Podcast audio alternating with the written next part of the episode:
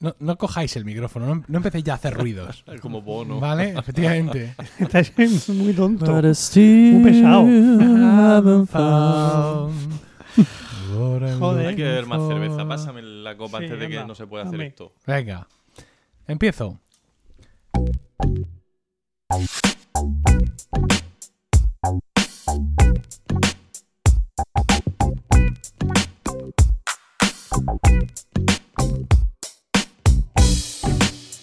Bienvenidos a Están locos estos romanos, un podcast de Milcar FM.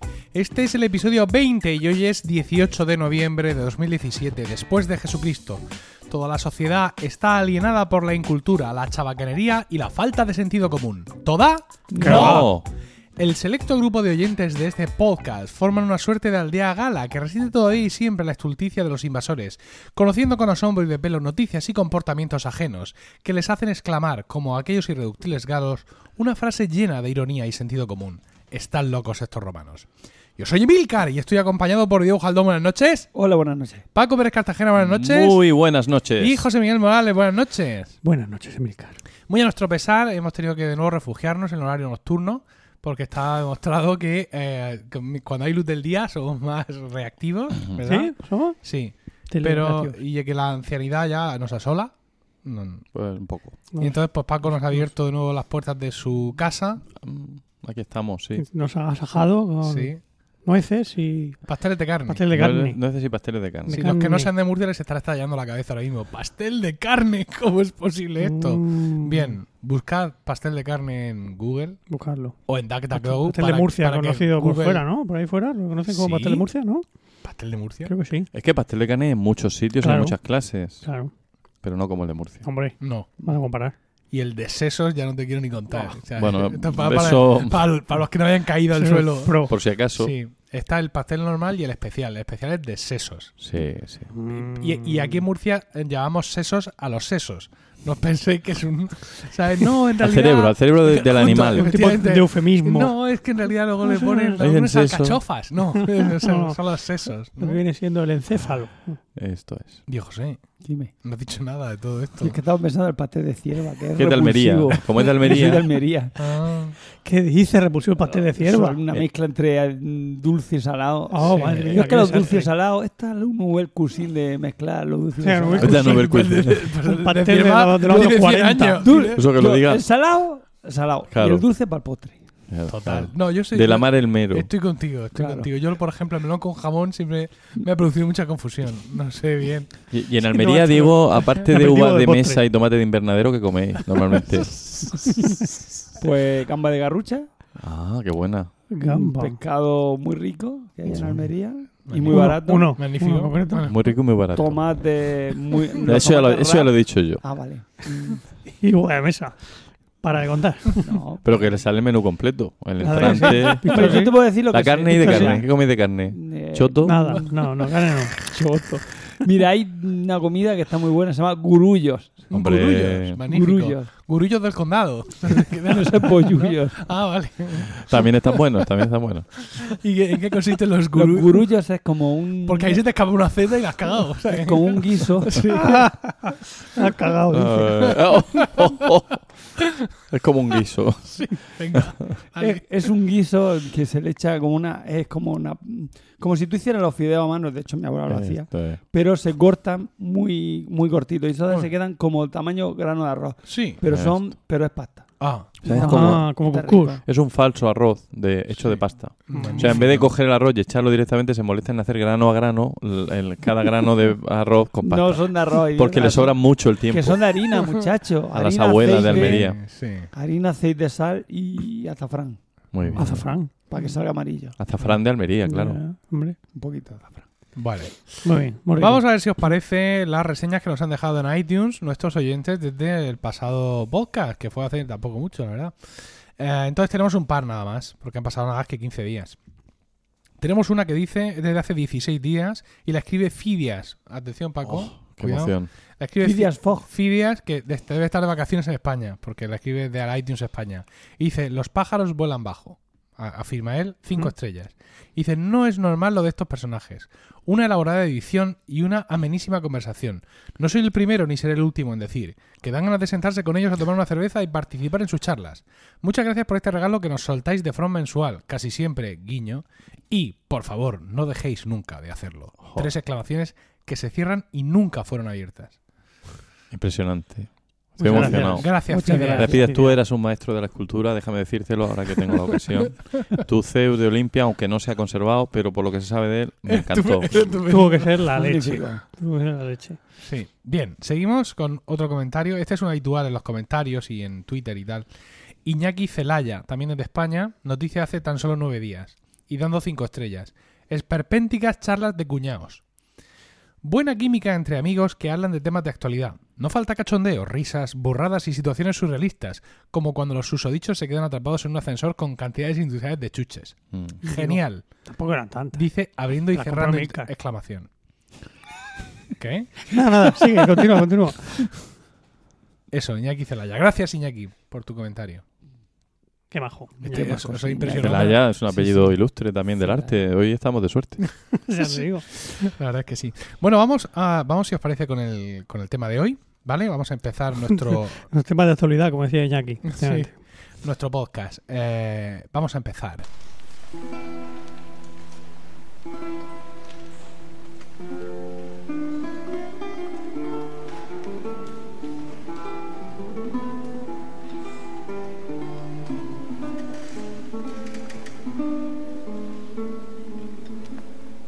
Soy espacio, soy tiempo. Soy hierro forjado para batallas sin sangre. Soy tierra de vid y tierra de olivo. Soy piedra y soy camino. Soy azafrán y soy molino. Soy calle que esconde un amor. Soy plaza que imparte justicia. Soy cruz tallada que guarda un secreto. Soy luna y también soy estrella. Soy río que protege. Soy candado hecho puerta. Soy niebla en siete colinas. Soy almendras con azúcar y yema, y también amapola que crece en primavera. Soy oro y acero ardiendo. Soy la cuesta que subes sin aliento. Soy olor a romero, soy lana y soy cuero. Soy yugo, soy flecha, soy amanecer en la hierba. Soy misterio en la noche, soy leyenda. Soy historia, soy cultura. Soy arte, soy pintura. Soy un patio en mitad de casa. Soy yeso y argamasa. Soy águila, soy cordero. Soy inmortal, soy infinito. Soy Toledo. Bueno. Yo pensaba que era una adivinanza. Digo, no sé. Esto no ¿La gallina? ¿Es tuyo? Yo ¿Es lo- al final lo estaba ya. No, pillando. no, ¿No es tuyo? no es mío, no es mío. Este, este poema que acabo de leer eh, decía en el texto que no se me ha sincronizado que es de eh, Natalia, que es una chica que trabaja de guía en Toledo, en una empresa que se llama Destino Toledo, y lo he encontrado por ahí por, eh, por esas internets del Mm. señor, y me ha parecido interesante eh, porque el tema de hoy, el tema de todo nuestro episodio Es un monográfico. es un monográfico, monotema. efectivamente, un monográfico de, eh, de Toledo. Ah, Toledo, la capital de la España visigoda, sede principal de la corte de Carlos I, la ciudad de las tres culturas por excelencia. Un lugar con el que me unen lazos afectivos muy especiales donde pasé mis primeros años de vida, dejando en mí y en mis padres una huella que realmente jamás se borrará. He pedido a mis compañeros que se aprestaran conmigo a dedicar un especial a esta maravillosa ciudad y sin dudarlo han puesto sus aceros, toledanos, evidentemente, al servicio de esta causa. Dejadme, si os parece, que sea eh, yo quien inicie esta andadura contándoos una de las mil historias que salen de las murallas de esta ciudad inmortal. La historia de San Eugenio, la campana gorda de la Catedral de Toledo. Oye, pues por- para no haberse sincronizado, está leyendo muy bien. Sí, no es que sí se había sincronizado, Ah, pero pero no le había dado al botón. Ah, vale, botón vale. de ver lo que se ha sincronizado. Ah, Es que tiene un fallo de, de, de UI, UI. ya te digo. Sí, sí, la usabilidad. Sí, bueno, la Catedral de Toledo. La Catedral de Toledo, fantástica catedral, no de las haya. Vaya, Hombre, Con su parte luz. claro.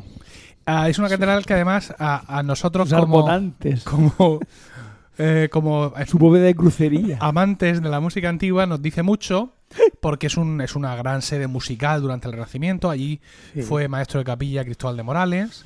A sus pies estudió Francisco Guerrero en su juventud, con 18 años. ¿Os imagináis a Guerrero con el pelo largo y Morales? Ven aquí a hacer el contrapunto. Que no, viejo. Déjame, Deja, déjame. me acabo el porro y voy. Déjame viejo, me voy a una, una rave ahí en la judería. ¿Qué mancha? Que eso era muy de Guerrero. Ya te digo. Y ah, bueno, pues una biblioteca inmensa, porque al ser un sitio muy importante en lo musical, no era solo lo que se compusiera allí por los propios maestros de capilla, que fueron muy importantes, aunque ninguno del renombre de Morales, sino también, digamos, todas las copias que la gente, pues cuando la gente publicaba, mandaba una copia a Toledo, ¿no? Claro. Porque el hecho de que te canten allí, en la Catedral Primada y todo eso, ¿no?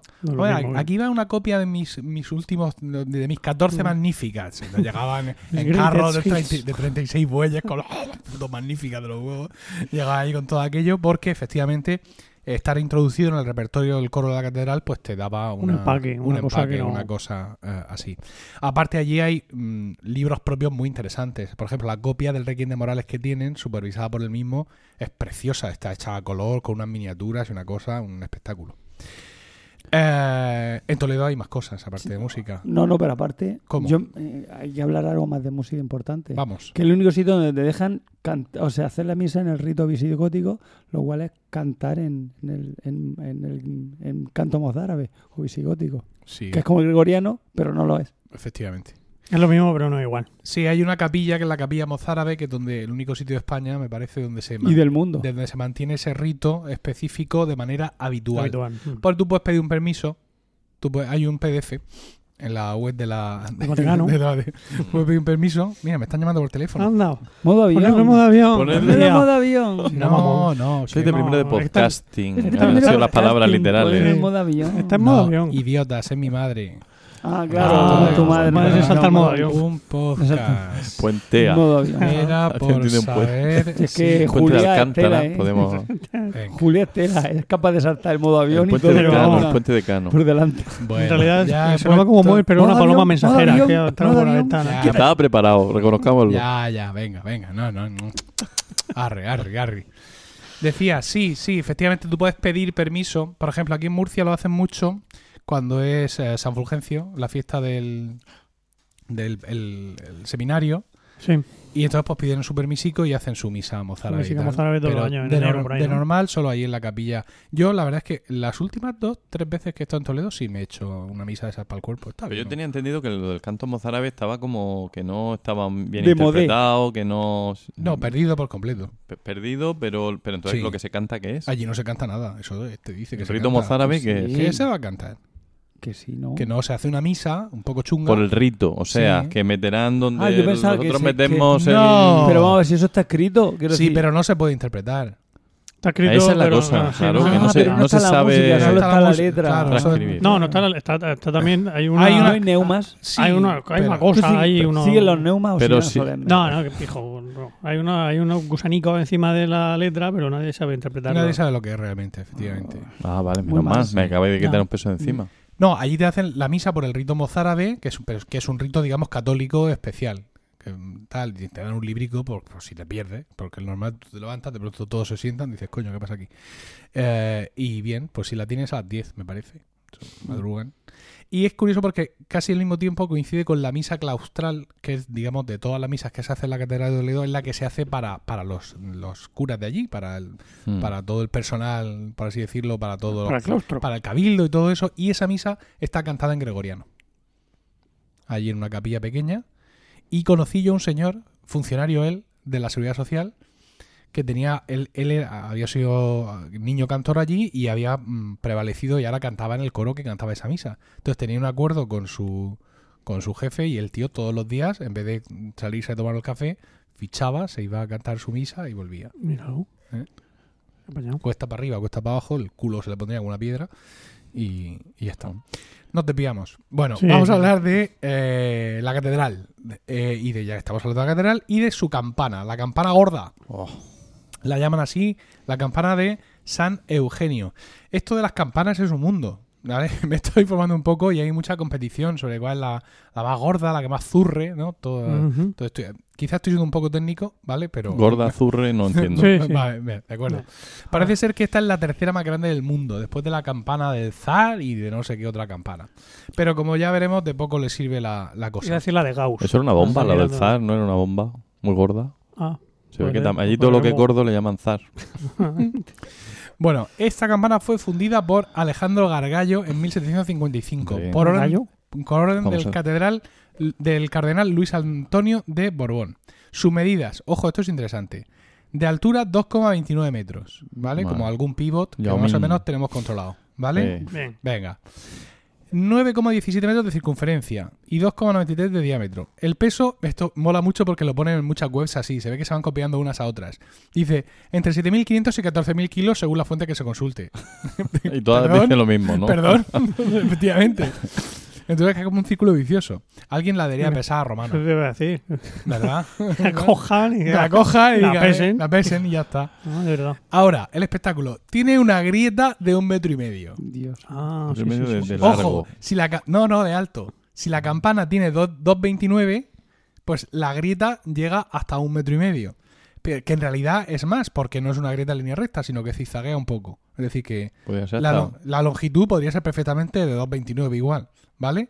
Pero una- no una grieta, no, no, no, no, no, no. Que te- partida. que sí, que cabe una mano. ¿Y, y por qué no la arreglan?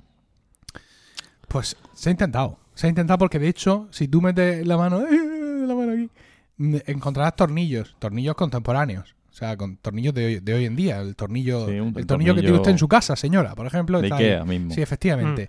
Porque parece ser que eso de- mm, viene de algunos intentos, eh, evidentemente infructuosos, Y cutres. ¿por qué no? y cutres de reparar, de reparar la, la campana. Mm, mm, se pueden contar muchas cosas sobre la campana. Por ejemplo, el elemento este, el gargallo, este al que le encargaron el, el que le encargaron que hacer la campana. Para empezar, mm, esto de la grieta, esto parece ser que, mm, bueno, luego veremos cómo se, cómo Pero, llegó. pero, primera pregunta. ¿Ese señor había hecho una campana antes? Ese señor ya la había cagado antes, Ah, ¿vale? De hecho, había hecho algunas campanas, evidentemente. ¿De qué época carga yo? 1755, el día del encargo. ¿Vale? El día que le llega a él el burofax, Siglo XVIII. ¿vale? Hmm. Entonces, él ya había tenido problemas con algunas campanas de Madrid que finalmente había habido que fundirlas de nuevo, ¿vale? Pero eso no fue óbice para que aquí Luis Antonio de Borbón, a- astuto encargador de campanas, se lo encargara a Gargallo.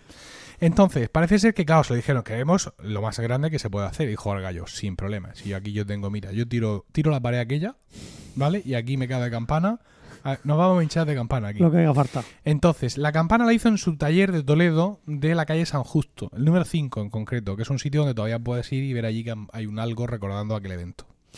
Esto está más o menos en línea recta, bueno, en línea recta no, porque tienes que ir esquivando las casas, pero andando está a unos 350 metros de la plaza del ayuntamiento. Es importante recordar este dato. La plaza del ayuntamiento es, digamos, la plaza grande que hay a los pies de la Catedral de Toledo, porque la Catedral de Toledo está como en escalera. Es decir, Mm. eh, la parte de abajo está como muy abajo con respecto a la parte de arriba, ¿no? Entonces la plaza del ayuntamiento es la que está a- abajo. Eh, esta grieta empezó llamándose pelo, Uy. ¿vale? Y según ya se ha visto después, es algo que ya estuvo en, en las pruebas en taller. Es decir, que no es que, anda, pues sí, se, Vamos, se ha rajado. En mi casa funcionaba. Efectivamente, no, parece ser que esto ya venía de serie. ¿Vale? Que es decir, que seguramente en taller estas este, pelo ya estaba. Hay quien dice que es una cosa de la fundición, porque claro, aquello tan grande, ¿cómo lo vas a hacer si no? Mm, Pero mm, je- no se conocen otras campanas que salieran con una raja de fábrica. ¿Vale? Con lo cual, vete tú a saber, aquí el Borbón, ¿sabes cómo puso el cazo? Podemos estar ante el primer caso de, de- Oh, no, primero no. No, no, el primero no. El Duque Lerma ya Va. sentó antes. Quizá a nivel campanil, no lo sé. Bueno, el caso es que eh, parece ser que este pelo ya estaba presente, o esta mm, mm, pequeñísima grieta ya estaba presente cuando la campana sale, sale del taller de, de este hombre. Y ahí tenemos además la primera polémica. La primera polémica es que él desiste de trasladar la campana a la catedral y colocarla. Tal cual estaba especificado en su contrato. O sea, para empezar, él dice que conforme eso salga de su taller, que él no quiere saber nada del tema. Y dice, para adornarse un poco, que no es por malicia, sino que es que realmente que él no sabría cómo hacerlo. Ah, mira. quiero decir, el señor de las campanas, no, el señor al que le encarga las campanas es una campana llave en mano. Pero la llave, la llave de su, de su De su taller, taller. de su taller, no tuya para usarlo. Entonces, pues bueno, eh, dicen en la, en la catedral que claro, que se tendrán que hacer ellos cargo, pero que tienen clar- muy claro que si ocurre cualquier cosa durante la instalación de la campana, y pueden ocurrir de todo, pues que la peña le va a echar la culpa, evidentemente, a los que están allí. Cargos de la catedral, como el aparejador y otros cargos técnicos, ya desde el primer momento advierten la existencia de ese pelo y de, y de otras cuestiones relativas a, a- a la campana. Entonces empiezan a pensar cómo, cómo montarla en su sitio, ¿no? Ah, y eh, le hacen un traslado, un traslado que va, estos 350 metros se tardan 6 días en recorrer. Tío. Mía. ¿Y eh, cómo consiguen trasladarlo, todo esto? Pues, ah, pues, eh, pues nada, pues con, una, con unas ruedas, unos bueyes, allí tirando, allí empujando, seis días la campana avanzando hacia la plaza del, eh, del, del ayuntamiento.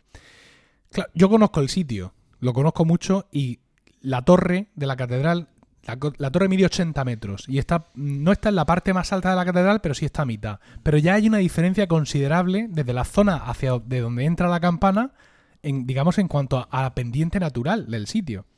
Si luego encima tienes que subirlo por lo menos 40 metros o, o 50 me parece, pues ya la empresa tiene narices. Durante muchísimos años se ha contado una leyenda y es que se hizo una rampa, una rampa de unos 4 metros de ancho, por la cual y con la ayuda de bueyes se empujó la campana hasta el sitio. Hasta, hecho- hasta, hasta arriba. Hasta arriba. Hasta arriba de la torre. No arriba del todo, ¿vale? O sea, como, Porque- como decían de las pirámides, ¿no? Que Sí, se sí, han sí, construido sí. con una rampa alrededor. Claro, pero es que alrededor no puede ser. Esto es directo. Pero si tú, a poco que tú estés allí y veas aquello, piensas, no puede ser. No, claro, no. Por lo del ángulo. Claro. Quiero decir, aun pensando yo, yo no, no puedo pensar que la plaza que yo conozco hoy es la misma que había entonces. Vamos a pensar que hay un montón de edificios. Yo ahora mismo estoy situado allí, yo estoy, ahora mismo me, me veo vi- viendo la torre, ¿vale? Voy a pensar que los edificios de mi espalda no están, que son de construcción posterior. Con lo cual tengo más tirada para hacer la rampa. Es en plan, what the fuck? Pero Necesitas O sea, un que- kilómetro de que rampa para poder un disparate, ¿vale? Entonces, eh, la, la- la leyenda dice que eso, que con una rampa que se hizo de 4 metros de ancho y eh, no sé cuántos cuerpos de, de, de fraga- de marineros de fragata de no sé qué historia, comandados por don fulano de copas y ayudados por los bueyes, empujando aquello para arriba hasta que lo metieron en su sitio.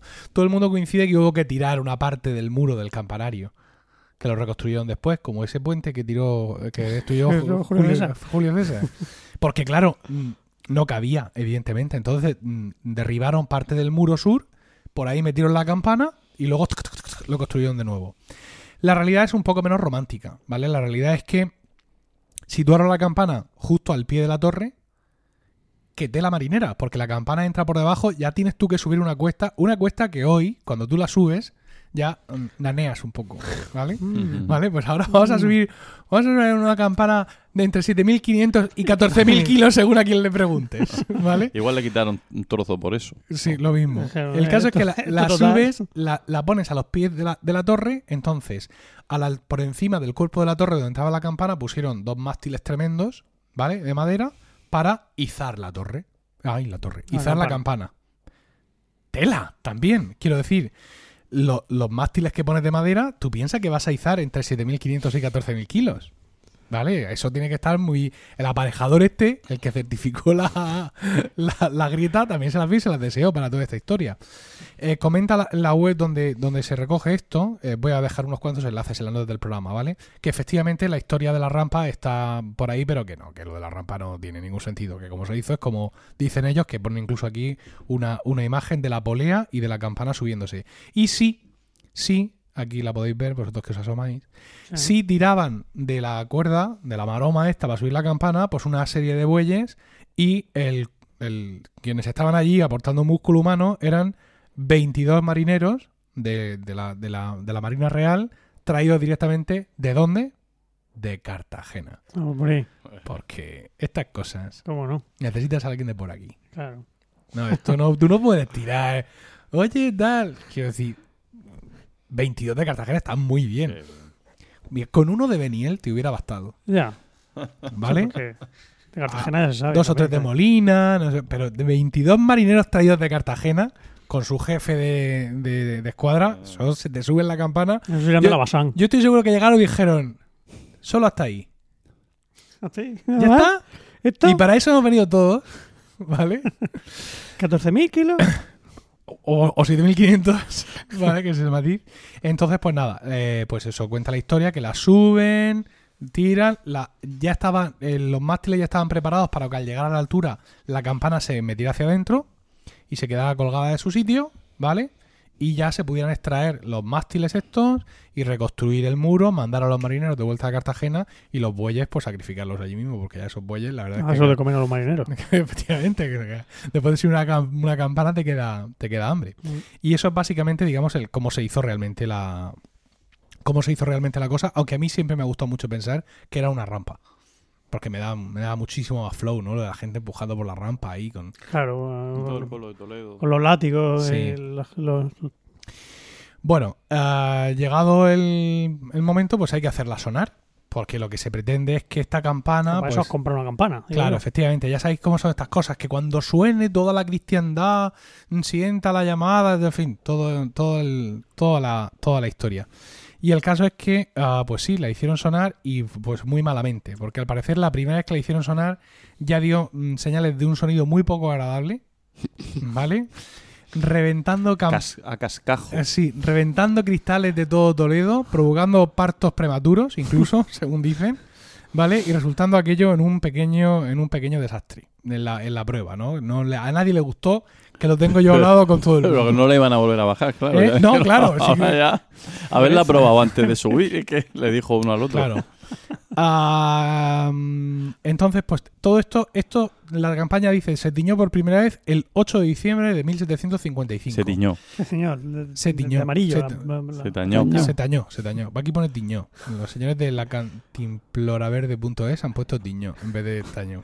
Claro. Ah, Ahora lo he citas dicho, solo para eso. he dicho que tardaron eh, seis días en llevarla desde San Justo hasta la esta, Mm. pero tan solo cuatro horas en elevarla hacia arriba. Con lo cual, si alguna vez te has preguntado cuánto tardo yo en elevar eh, cinco plantas de harto 14.000 kilos de campana, pues son cuatro horas. En cuatro horitas lo tiene hecho. Y luego tienes tu buey esperándote. ¿Vale? Dice, os voy a leer textualmente. Dice ah, ah, que, bueno, efectivamente, que ya se había, ya se había visto que, que- que ese pelo estaba ahí y muchos achacaban a la existencia del pelo eh, el hecho de que la campana no sonara, no sonara ah, bien. Dieron algunas explicaciones de lo que podía haber pasado. Y bueno, pues todos dicen que es una campana que salió mala desde el principio, ¿vale? Que no, que no fue una campana que, que funcionara bien. Yo pude visitar, eh, est- esto está de visita al público desde 2011, ¿vale? Porque el acceso estaba muy chungo, no se podía acceder muy bien. Yo durante mi adolescencia, en una de las visitas a Toledo, hice una visita cuando no estaba abierta del todo al público, donde solo había algunas visitas. Y la explicación que nos dieron en aquel momento fue súper surrealista. Nos dijeron que la primera vez que sonó la campana, la campana se resquebrajó, vimos allí la, la grieta, que el badajo se desprendió, miramos así por abajo y vimos el badajo allí, tumbado en el suelo, y que esto había sido porque el badajo lo habían hecho del mismo material que la campana. Eso, eso había oído yo también. Y nosotros- de, de tu boca. Y nosotros dijimos, pues, ¿a quién se le ocurre? Claro. Y, el, y estaba... Se sabe que no. que no. No, no, claro. Y estaba allí el, el badajo. El badajo estaba allí tirado, en, o sea, en la planta de abajo, porque claro, había caído y había, había roto el suelo. Yo supongo todo que lo, habrán recogido, todo aquello, ¿no? Joder, ¿Cuánto pesaba el badajo? Sí. Dice, dice que ante el sonido poco adecuado de la campana el día de su estreno, el canónigo de la catedral ordenó que ese mismo día se cambiara el badajo de bronce con el que se había montado la nueva campana por el badajo que tenía la campana sustituida, la que había antes de la gorda, que era de hierro y más pequeño, para así solucionar el sonido deficiente de la recién estrenada campana. Este cambio no solucionó el problema. La campana siguió sonando no todo lo correctamente que debía y la fisura se fue agrandando cada vez más, teniendo que ser los bordes limados, quedando la campana con la ancha y larga grieta que presenta en la actualidad. Es decir, que fue el, continuar usándola lo que finalmente hizo que ese pelo, se abriera y la campana ya quedara inservible. Antes de su mm, de, lo que ocurriera en, en 2011 y- no el estado actual de la campana, eh, había, estaba el badajo en el suelo, otro badajo puesto inmovilizado con guías metálicas para evitar que el viento lo moviera e hiciera sonar la campana, ¿vale? La, en la, la grieta estaba todo limado y tal para evitar que se produjeran vibraciones e historias y había un pequeño mazo de estos de ding, ding, ding, ding, ding, me- que mazo como automático activado por motor pero que estaba desmontado que estaba inservible y bueno pues allí allí sigue aquello no sé ahora mismo realmente si si suena pero Vamos, por lo que cuentan, mejor que no suene. mejor que no suene realmente ¿no? déjala. Y mucho, mucha literatura. Voy a poner los enlaces, ahora podríamos leerlo, pero vamos, tampoco es cuestión. Eh, Mucha literatura y mucho, mm, mucho texto de la primera vez que sonó la campana, o mi sensación al ver la campana fue que tenía no sé cuántos pies de alto, pues tal. Mucha movida en torno a la campana, pero en realidad un gran fiasco por parte, yo creo que claramente del fabricante. Esto habría que ver si estaba en garantía. Claro. ¿no? Porque un tío que directamente te dice no la quiero no la quiero montar y que encima ya te la da rajada, pues Lo, lo raro es que no viniera otro campanero y diría, madre mía, aquí te han hecho una chapuza. ¿eh? ¿Qué te ha hecho esto? ¿Esto ¿Quién qué te lo ha hecho? y bueno, eso es lo poco y, y raro que tengo que contaros de la campana de la Gala de Toledo. Apasionante. Sí, me hubiera gustado ser más épico, pero no ha Bueno, podido ser. claro, no está mal. Es muy Los interesante. bueyes y los Sí. castajeneros, quieras que no. Hmm. Le aportan No, no se está poniendo al mismo nivel, ¿no? No, no, no, no, no. Absoluto. Bueno, os voy a dejar unos cuantos enlaces donde seguramente podréis informaros en más profundidad eh, si os interesa el tema este de, de la campana, de la gorda. Ardo en deseos. Sí, me imagino. y por mi parte nada más. ¿Seguimos? Venga. Venga.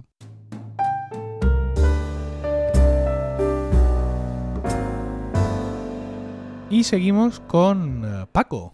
Paco, ¿de qué nos vas a hablar relacionado sin duda con Toledo, dado que es nuestro tema monográfico de hoy? Pues sí, la verdad es que me, me alegró mucho saber que íbamos a hablar de Toledo. Eh, llevaba tiempo esperando esta noticia porque me va a dar ocasión de abordar uno de mis temas favoritos en relación con Toledo y en general en la vida, que es, eh, eh, bueno, la literatura, pero específicamente un autor que está muy ligado a Toledo y que, mm, al que yo le tengo especial veneración, que es Garci Lasso de la Vega. Eh, en, bueno, en estos días, intentando preparar algo para poder contar, eh, he encontrado algunas antologías de, de textos literarios relacionados con la ciudad de Toledo y realmente hay cosas eh, muy interesantes que han hecho pues, diversas entidades de, allí, de Toledo, que luego también eh, pasaré los enlaces a Emilio para que los ponga como notas. Hay una antología de textos en prosa completísima que va desde los prácticamente desde los primeros textos que hay en, en- en castellano. Eh, el libro del buen amor eh, los eh, en fin los cuentos del infante don Juan Manuel. Eh, por supuesto también obras conocidísimas mm, y clásicos de nuestra literatura como, como Lazarillo eh, y bueno, pues no hay no ha habido época en la que la ciudad de Toledo no sea no haya sido objeto de estudio, de análisis, de admiración, de contemplación, eh, lo cual es un poco curioso porque eh, realmente Toledo como ciudad eh, bueno, pues tiene claramente una decadencia cuando deja de ser centro de, de la corte y a partir de ahí, pues en cuanto a, en fin, en cuanto a población y actividad económica, decae muchísimo. Al tal punto de llegar a tener, mm, no, no me sé muy bien las fechas, pero bueno, de, de- haber llegado a tener 200.000 habitantes, hay un momento en que tiene solo 20.000. Eh, así que eh, se- se- no sé cuántos tiene hoy en día, 70, 80.000 quizá. Lo voy buscando. Bueno, se puede hablar de una ciudad que, que- que ha estado eh, en, en riesgo serio de, de desaparecer de la historia. ¿no? Y aún así, a pesar de eso, los estudiosos, los literatos han vuelto a Toledo. Eh, ya digo, no ha habido una época de la literatura española en la que no hayan, no hayan sentido ese interés. 83.459 En 1459. vendido en la administración de los derechos. a comprarlo. Pues, y digo yo, Toledo hoy en día, sin, sin el turismo, realmente, eh, si, si quitáramos el turismo y, bueno, lo que es allí la administración, que da mucho trabajo y, Claro. y tal, realmente se quedaría en esos 20, 25 mil habitantes. Hablamos de una ciudad que si no fuera por eso, eh, pues sería la capital de provincia más pequeña de España probablemente. Eh, no quiero tampoco con esto ¿Qué cara ha decir. Lo digo Se porque. suponía, se suponía que este programa era para, mm, Loar. para, para loar a No, Toledo. yo lo estoy haciendo Siempre bien. nos quedará Soria. Estoy, us- estoy us- el ministro. eh, Sí, sí, precisamente. eh, lo estoy haciendo para. Estoy usando el viejo, la vieja artimaña retórica de poner a parir el sujeto y luego empezar a elogiarlo para que, para- por contraste. Ah, mi- de hecho, mi pregunta, la que yo planteaba inicialmente Sí. era: ¿es realmente Toledo una ciudad viva o es una ciudad muerta? Es una ciudad súper viva. Súper viva, Sí. ¿no? De hecho, o sea, ¿eh? Que sobrevive. No, hombre, Toledo tiene claro. O sea, Toledo hay dos Toledos, Mm. ¿vale? El To- Toledo Ohio.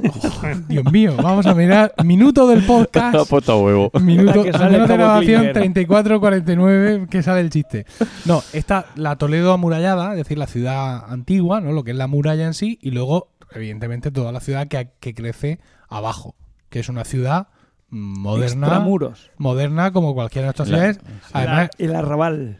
la última vez que yo estuve, que fue hace un, un año y medio, se veía incluso por una zona urbanizada de ampliación de la ciudad, no sé cuántos. No sé si es un crecimiento muy pujante, pues no sé cuántos, pero abajo pues era una ciudad pues como las zonas nuestras, nuevas de aquí, donde estamos ahora mismo. Ya. Que no tiene por qué ser... Ya. Sí, Los funcionarios lo que tiene. me, con- me convences ah, No, bastante. si no trato de, pero... Ah, bueno, yo tengo mi opinión, pero lo cierto es que bueno, las ciudades viven por, por, por el turismo, ¿por qué no? ¿no? Y esa es la y esa es la razón ahora mismo de ser y de vivir de Toledo.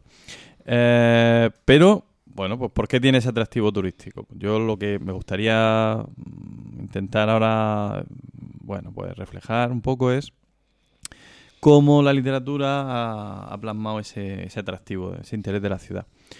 Y aunque hay muchísimos textos, por supuesto no, no los voy a leer, hay uno en- que sí me interesa mucho de, de Gregorio Marañón, que fue un toledano Pensaba que iba a volver a leer el de Emilio otra vez. Digo, no, por favor. Bueno, el Milo está muy bien. Está chulo, está Oh, bien. Soy, leyenda. Soy leyenda. Es una película, ¿no? Sí. Sí. Uno de Gregorio, de Don Gregorio Marañón, que a ver si lo, si lo encuentro aquí. No. Sí. Ah, vale, sí. Ah, en el que él escribió un libro específicamente que se llamaba am, Toledo, interacción y propuesta. Elogio y Nostalgia de Toledo. Ah. Él se compró allí un cigarral de estos eh, y una finca a la que él iba a menudo y a la que invitaba pues a, la- a lo más descollante de, de la intelectualidad de la época. O sea que él era un, un toledano, pues eso, vocacional. Y explicaba, yo, porque claro, yo cuando voy a Toledo, pues he ido, y he ido recientemente, he estado viendo lo del Greco y, y- y es una Mm. ciudad que, te, que realmente está muy bien, muy chula, muy interesante, eh, incluso bella, bonita. ¿Te compraste una tizona? eh, no, no me compré una atizona. Eh, dice, decía, decía este señor, Gregorio Marañón, eh, sobre Toledo, que, a ver si encuentro, mm, que la define, dice, no es como, como suele decirse una ciudad castellana, o si se quiere lo es solo a medias. Castellanas puras son Ávila y Segovia, Burgos y León. Lo que Toledo tiene de no castellano, de más que castellano, ah, es precisamente su orientalismo, su mediterraneidad. Eh, es una encrucijada de corrientes raciales, redoma donde en el fuego lento de los siglos se han ido destilando las almas de las viejas civilizaciones, las que venían del norte bárbaro, las del África, ruda e impetuosa, etcétera, etcétera. Es decir, quizá aquí podría estar un poco la clave de la, del, del interés que todavía despierta y del, de, de lo que tiene de simbólico, ¿no? Es como ese, perdonadme la palabra, crisol, no es ofensiva en principio, No, bien. la, bien. puedo, la puedo usar. La puedes usar. sí. Ah, en el que se han fundido las influencias de las culturas que han pasado por aquí, ya desde tiempos mm, eh, romanos. Eh, de manera que, bueno, tenemos ahí como, como mejor exponente de esto la famosa escuela de traductores que, que dio mucho a la cultura occidental. Eh, y, eh, y bueno, pues me quedo con esa cita de Marañón para demostrar por qué quizá, de- cuál es realmente la importancia de Toledo en, como símbolo, porque muchos lo consideran el símbolo máximo de la civilización española y de la cultura española. Entonces, pues algo que habrá que, explicar, que, inte- que intentar en- entender. Y ya pues, me quiero centrar un poquito en eh, Garcilaso. Garcilaso de la Vega, un toledano de... vamos, nació en Toledo y, eh, tuvo una vida mm, muy azarosa, no muy larga, eh, en la que destaca su doble actividad como, como guerrero al servicio del emperador. De hecho, en la, en la revuelta de los comuneros, que, que- tuvo en Toledo una de sus plazas fuertes, él iba al servicio del emperador, fue a, a reducir a sus conciudadanos. Y, y bueno, eh, de hecho, la muerte, luego hablaré un poco de Garcilaso, se produce al servicio del emperador, en una, en una escaramuza absurda, en un castillo perdido en Francia. Eh, bueno, pues al emperador Carlos, que debía ser un poco también a veces, ¿no? Un poco... un- eh, y poco de... ¿No? Muy suyo. Eso. Pues se le ocurrió que por qué no iba a subir Garcilaso allí a aclararle a unos franceses que, que- que con él no se jugaba, ¿no? Entonces los franceses la pagaron con el pobre Garcilaso. Ya, pero es que tal vez a lo mejor el emperador a Garcilaso lo tenía no ya como... mm, O sea, lo tenía en más estima como guerrero que como, que como escritor. Es- Me refiero- y, y así con todo el mundo. Quiero decir, yo creo que la- el, el empleo de escritor en aquella época era, digamos, como un hobby, no era su... su o sea, en el DNI no salía profesión escritor, salía profesión guerrero. Eran, eran los podcasters de la época. O profe- Qué bonito. ¿Eh? Qué bonito. Igual que la de Morales, no salía profesión músico, sino que salía profesión mm, cura Mm, Salvo que él sí era músico. y cura. Bueno, sí, claro, porque no, no había dos sin tres, pero que a él lo contrataban co- por músico, no por cura. Ya, pero para Ya, ser Pero si no capilla, cura, no lo habías contratado. Sí, claro, no me jodas. Bueno, oye. Pues sí te, sí te jodo. Quiero decir, es que... ¿Qué quieres que sea? Eh, ¿Un rábano, por ejemplo? Hemos nombrado esto que había este rábano. Hace unos motetes. no. Ah, Seglar. Maestro de capilla y ya está. Músico, como tú dices. Efectivamente. Bueno, de Garcilaso mm, eh, todos hemos oído hablar, conocemos sus, sus sonetos, sus obras, sus églogas, y, eh, y valga sobre él la opinión que el mismo Miguel de Cervantes expresaba en su última novela, Los trabajos de Persiles y Segismunda, cuando decía, eh, cuando mencionaba a Garcilaso de la Vega, bueno, y, decía, hablando de Garcilaso y en una escena que está ambientada en el río Tajo, Aquí resonó su zampoña, cuyo son se detuvieron las aguas de este río, no se movieron las hojas de los árboles, y parándose los vientos dieron lugar a que la admiración de su canto fuese de lengua en lengua y de gente en gente por todas las de la tierra. Eh, Garcilaso amó el Tajo y por eso ambientó sus obras en él. Y Su- perdona, perdona, perdona. Volviendo a, a Cervantes, aquí sonó su zampoña. zampoña. Zampoña por, por, zanfón, por zanzona. Zam- zanfoña, sí, se Sí. suele escribir de las dos maneras, ¿no? Vihuela de rueda o sinfonía también. Exacto. Sinfonía, que es el origen de la palabra. Em, entonces, el, el- el Garcilaso plasma el, el Tajo como un lugar idílico, es en el que sucede la acción de las, de las églogas, donde los pastores se juntan a contarse sus amores desventurados.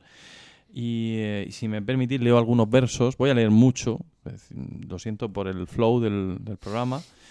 Eh, lee, lee. pero para que en- entendamos todos por qué es tan gran poeta Garcilaso, si es que alguien todavía tiene dudas. Un gran toledano. Cerca del Tajo, en soledad amena, de verdes sauces hay una espesura, toda de hiedra revestida y llena, que por el tronco va hasta la altura, y así la teje arriba y encadena, que el sol no haya paso a la verdura. El agua baña el prado con sonido, alegrando la vista y el oído. Con tanta mansedumbre el cristalino Tajo en aquella parte caminaba, que pudieron los ojos el camino determinar apenas que llevaba. Peinando sus cabellos de oro fino, una ninfa del agua do moraba, la cabeza sacó, y el prado ameno, vido de flores y de sombra lleno. Eh, hay una serie de lugares de Toledo muy relacionados con Garcilaso. Él está enterrado allí, aunque la- su- su- el entierro de sus huesos allí en la iglesia de San Mártir, algo de Mártir, la iglesia de San Pedro Mártir. ¿La conoces, Emilio? No. Pues eh, fue azaroso porque estuvieron dando tumbos, se habló de hacer un, un pabellón de hombres ilustres en Madrid y se llevaron los huesos para allá en una caja, luego se desechó la idea, los huesos volvieron, los dejaron abandonados y un, y un conserje los vio y preguntó, oiga, ¿esto qué hago? ¿Lo tiro o qué hacemos con esto? Y al final decidieron, decidieron volver a enterrarlo en la iglesia que estaba más cercana a su casa, creo que era esta. A San Pedro Mártir. Volvió a San Pedro Mártir. Mm, Exactamente. Mm. Eh, de manera que, mm, bueno, pues en el, uno de los lugares emblemáticos de la ruta de Garcilaso, que está trazada en Toledo, sería el Palacio del Conde de Fuensalida. Bien. Ven, estamos en el... ah, donde muere nada menos que la emperatriz Isabel, esposa de Carlos, eh, del emperador Carlos, eh, y que trajo consigo a una dama de compañía llamada Isabel Freire, que fue el, el gran amor de Garcilaso. Oh. Ah, y a esta eh, nombra en sus églogas con el nombre de Elisa. ¿Te das cuenta? Elizabeth, Isabel, eh, que es mm, con mucha, ¿vale? Sí. Sutileza. Ah, en la égloga tercera. También eh, los dos pastores Salicio y Nemoroso eh, se juntan para criticar la, la actitud ingrata de una supuesta Galatea, que se supone que es esta Isabel, que en realidad se había casado con otro porque con Garcilaso no se podía casar. Y entonces mantuvieron ahí un escarceo, pero... mm, ¿Por qué no se puede casar con Garcilaso? porque no era porque no tendría el permiso de los reyes o alguna cosa de Claro, porque ella no era noble, era, era una... era- bueno pero era portuguesa que siempre es un Ah, timbre claro. Siempre ah, llevaba barriendo el suelo. Con el bigote. explícalo sí porque encima va a quedar como Siempre machi- llevaba- no escapa del machismo me temo bien y decían decían. Salicio y Nemoroso le decían a esta con el nombre de Galatea en este caso dice oh más dura que mármol a mis quejas y al encendido fuego en que me quemo más helada que nieve Galatea Estoy muriendo y aún la vida temo. Témola con razón, pues tú me dejas, que no hay sin ti el vivir para que sea. Vergüenza he que me vea ninguno en tal estado de ti desamparado. De un alma te desdeñas ser señora donde siempre moraste, no pudiendo de ella salir un hora, salid sin duelo lágrimas corriendo. Eh, lo llevó esto muy mal Garcilaso, pero ah, eh, cuando muere la nombraría nuevamente en otra égloga. eh, en fin, salen muchos de sus versos.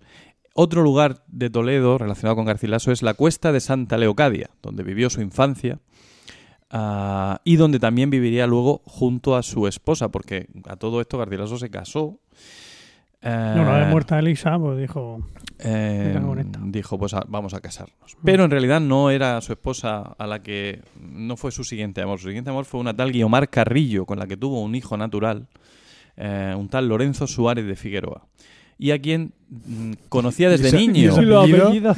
Ese apellido. Carrillo de la Carrillo. Suárez de es un Figueroa. Pero, pero que queda bien. Total. Eh, ¿Por qué no podemos elegir los apellidos? Solo el nombre. Estaría Sí. mucho mejor. ¿Tú cómo te llamarías, José Miguel? Pues no sé, así de repente. Mm, Mariano Rajoy, por ejemplo. Rajoy Iglesias, por ejemplo. Haríamos una... Eh, pero de esta e- era su amor de la infancia en realidad y, y le dedica este tierno, eh, estos tiernos versos. Desde mis tiernos y primeros años a aquella parte me inclinó mi estrella y aquel fiero destino de mis daños. Tú conociste bien una doncella de mi sangre y abuelos descendida, más que la misma hermosura bella, como la otra. En su verde niñez, siendo ofrecida por montes y por selvas a Diana, ejercitaba allí su edad florida. Yo, que desde la noche a la mañana y del un sol al otro sin cansarme seguía la caza con estudio y gana, por deudo y ejercicio a conformarme, vine con ella en tal domestiqueza que de ella un punto no sabía apartarme. Iba de una hora en otra la estrecheza, haciéndose mayor, acompañada de un amor sano y lleno de pureza. Y este fue su amor con Guiomar. Ah, como he dicho, estuvo casado también, pero no se ha conseguido encontrar ningún resto de referencia a su vida conyugal, salvo este poema que cuentan los mal pensados que está Eh, referido a ella. Lentejas 2, lejía 1. Dice, pensando que el camino iba derecho, vine a parar en tanta desventura, que imaginar no puedo, aún con locura, algo de que esté un rato satisfecho.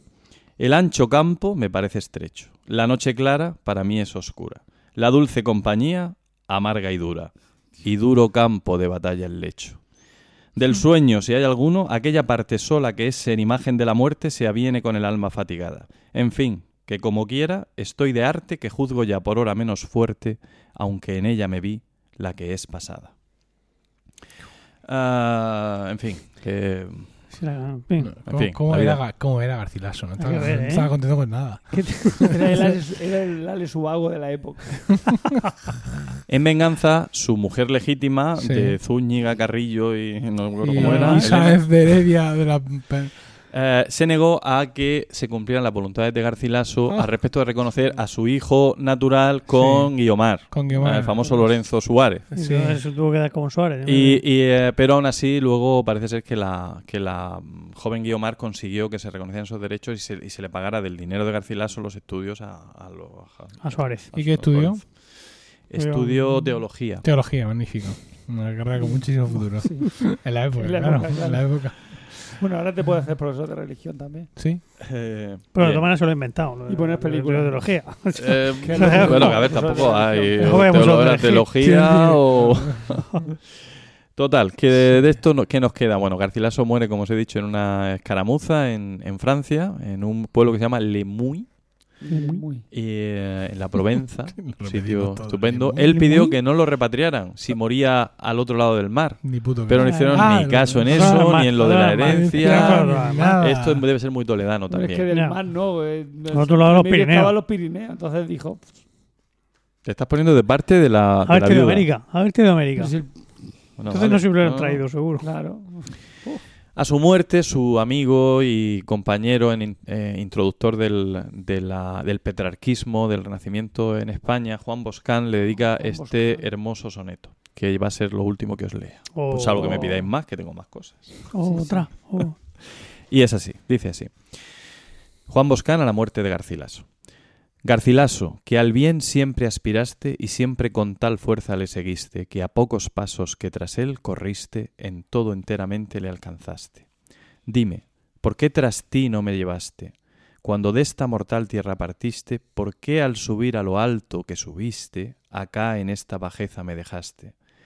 Bien pienso yo que si poder tuvieras de mudar algo lo que está ordenado, en tal caso de mí no te olvidaras. Que o quisieras honrarme con tu lado, o al menos de mí te despidieras, o si esto no, después por mí tornaras. Eh, Eso Por- es un amigo, ¿eh? eso es un amigo. ¿Por qué Garcilaso es uno de los grandes, grandísimos de la lírica española? Mm, mm, por muchas cuestiones, pero por una básicamente, porque habla en un lenguaje que es comprensible. Es comprensible hoy, que lo era entonces, y que no recurre a artificios retóricos muy complejos. Y de hecho fue, mm, bueno, era un poeta que, que la gente podía llevar sin necesidad de tener una gran erudición y, leer y compartir y cantar. Se hicieron, se hicieron con, su, con las letras de algunos de sus sonetos, se hicieron composiciones musicales, nosotros hemos cantado algunas. Y bueno, quede aquí este mm, pequeño, modesto homenaje a este gran, gran poeta español y toledano.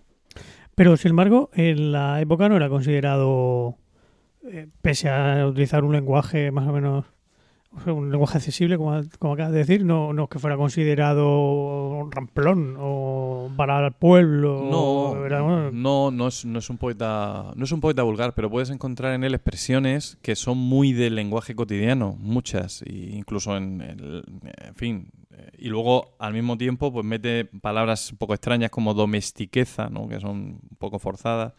Pero sí que leyéndolo lo entiendes, incluso las églogas que son un poquito más eh, artificiales o más retóricas. eh, yo creo que es, un- que es uno de los gran- el gran valor que tiene. Así que a leer a Garcilaso a tope. Sí, totalmente. Pero antes de entregarnos a esa lectura, vamos a continuar con nuestro podcast.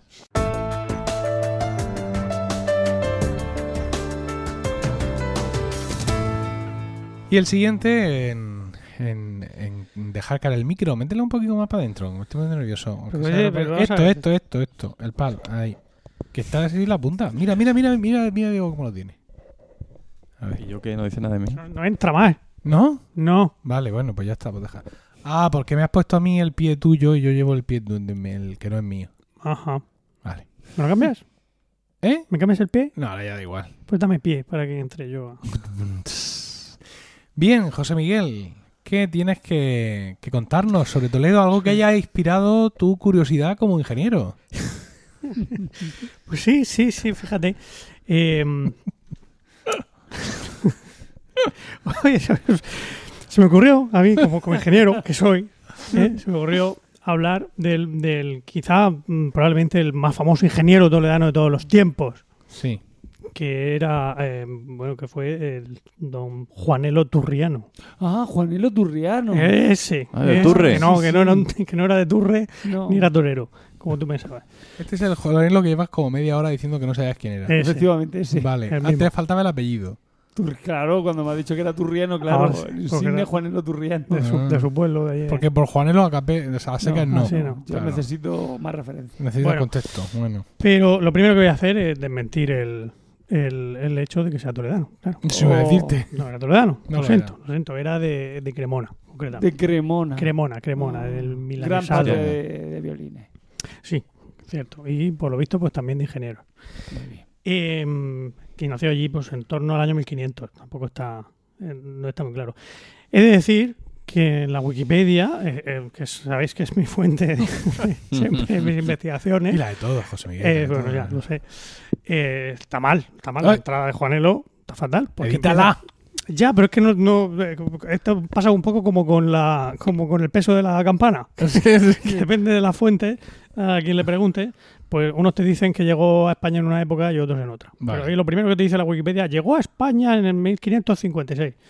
Y luego, y luego mm, dos párrafos más abajo te dice, empezó a trabajar en Toledo en 1530. Digo, pues sería teletrabajo desde, desde Cremona, porque El primer de trabajador, sí. lo- pero bueno, el caso es que no, yo creo que, que lo, de- lo que está mal es lo, que, es lo del principio, lo de que llegó a, a España en 1556, porque parece ser que, que él conoció a, a- a Carlos V cuando fue coronado como tal, como Carlos como emperador del, Sacro Imperio Romano. del Sacro Imperio. Romano Germánico en 1130, allá en, Bolonia, ¿no? Cuando estaba Carlos allí preparando el tema, pues, bueno, allí un- no sé qué asunto con un reloj maravilloso y estupendo que se había encontrado Carlos en, el equipaje y el único que supo arreglarlo, que supo cómo funcionaba era este señor.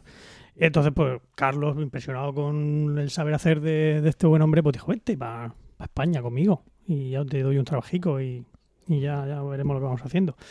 Y efectivamente, pues eh, se fue para allá. Eh, bueno, este señor pues hizo un montón de cosas. Aparte de lo que quizá lo más conocido es el famoso este artilugio de, de Juanelo, que hay en, en Toledo, que luego pasaré a comentar. Bueno, pues hay una cosa que me ha llamado mucho la atención sobre, sobre, sobre este señor. Y vamos a poner a prueba a Diego José, Ay, al historiador Diego José. A ver. Diego José, LinkedIn cuéntanos. sale que soy musicólogo, ¿eh? Cuéntanos, cuéntanos. ¿Qué pasó en Toledo el 5 de octubre de 1582? Que... No lo sé. Es una pregunta trampa. Es una pregunta Se trampa. levantó alguien por la mañana y dijo, uy, qué frío parece que hace. El 5 de Para ser octubre. Para ser octubre. Pues no, no. Os voy a decir yo, os voy a decir lo que pasó. Pues qué pena, porque habría sido No, no, no pasó hecho- eso. Puedo, puedo asegurar que eso no pasó.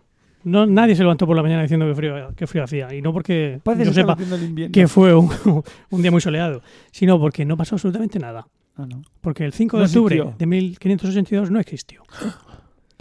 Sí. Ni el 6 de octubre, ni el 7 de octubre, ni el 8 Porque de se octubre. equivocaron en el calendario y tuvieron que ir para hasta el, el, el, el 15 de octubre. ¿Tuvieron 15 que quitar ahí cuánto? ¿Cuánto Tuvieron que quitar 11 días. 11 días. 11 días del calendario, que fue pasado de largo. cuando entró en vigor el calendario gregoriano. Ajá.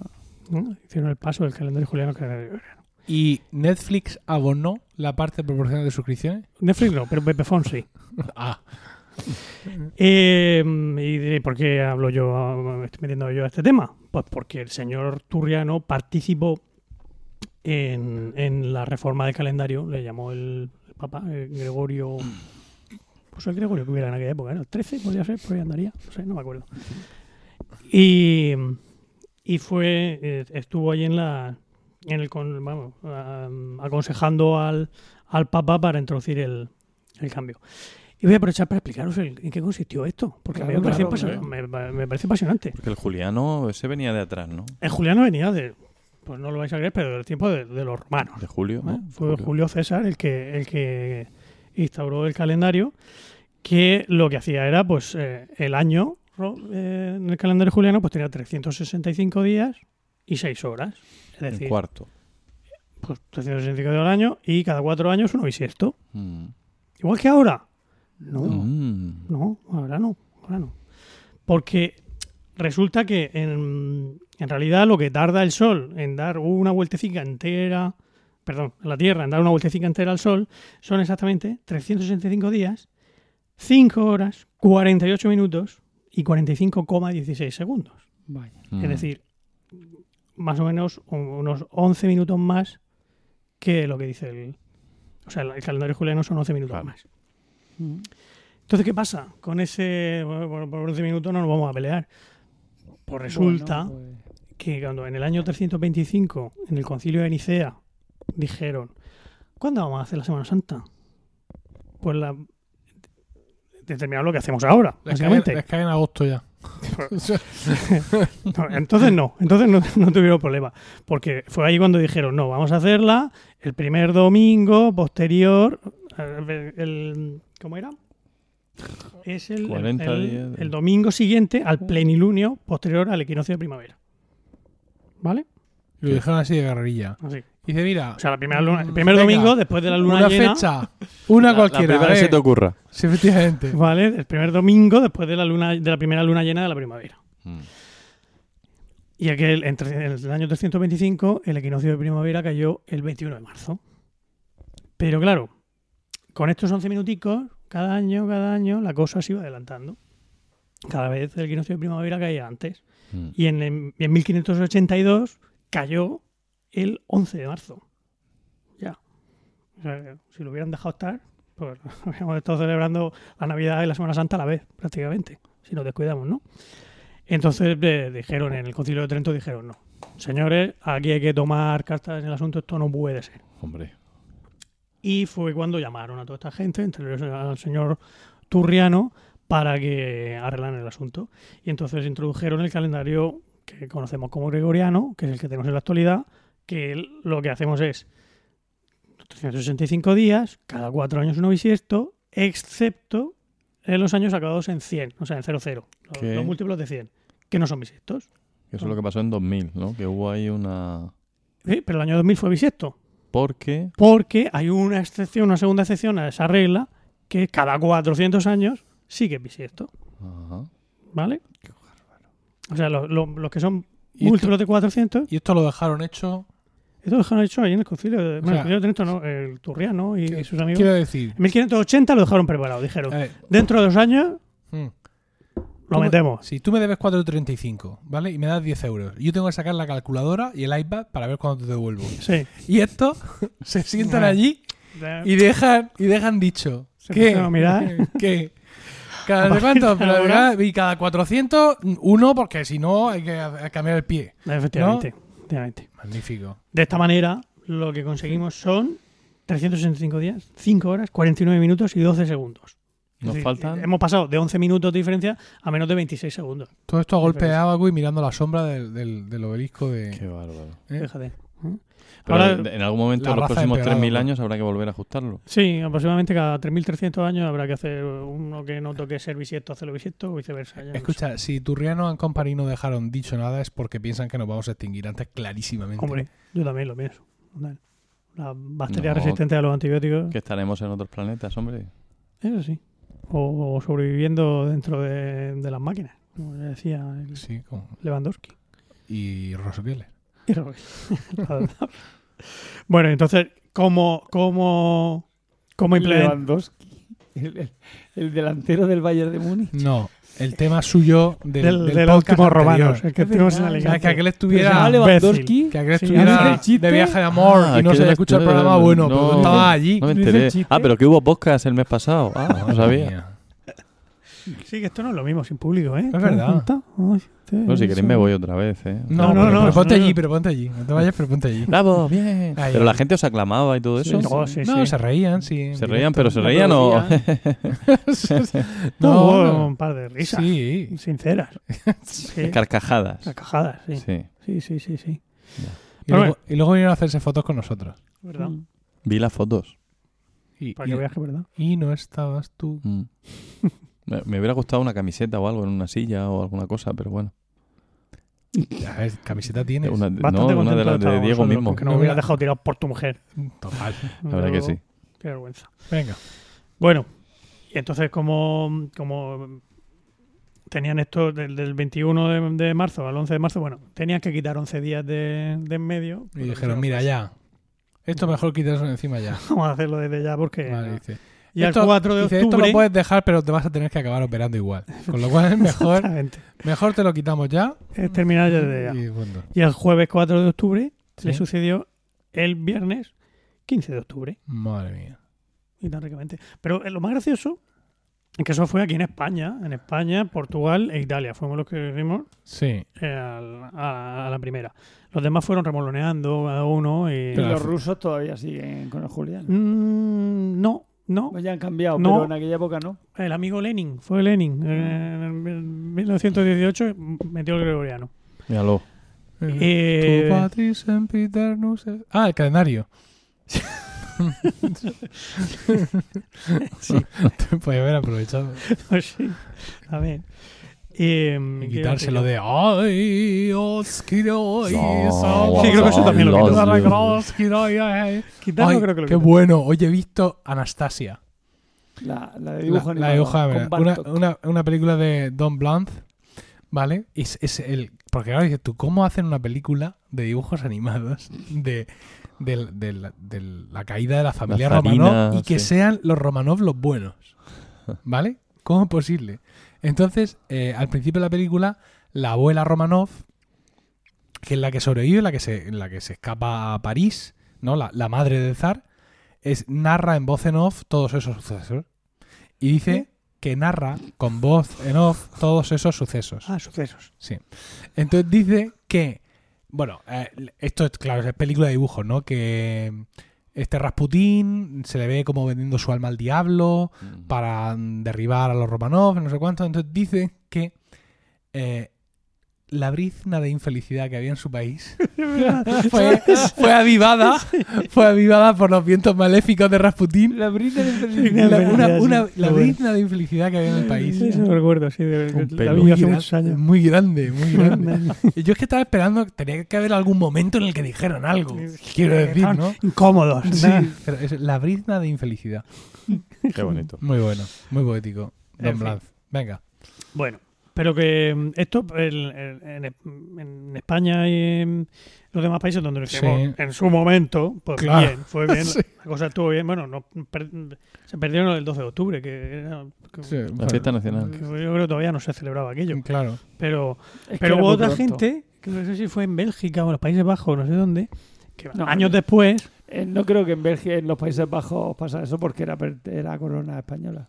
También allí se No, no, pero lo hicieron. No, que va. No, No se aplicó, no, muy no, mal. No se aplicó en el mismo momento. No, el Duque de Alba que hacía en aquella época. Pues fíjate. De, or- la- de orar niños, según. Estaré muy ocupado.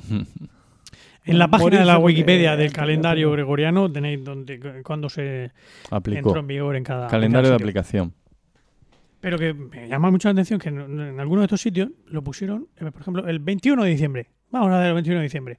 De manera que el, el día siguiente pues fue eh, ya el, el 3 de enero. Eh, Pero coño, quedado sin Navidad, sin Año Nuevo. ¿Y los, Bueno, y le los quedaron los sindi- y reyes. los sindicatos que Pues hicieron? eso digo yo. pues Tragársela con- doblada. Allí con el Duque de Alba.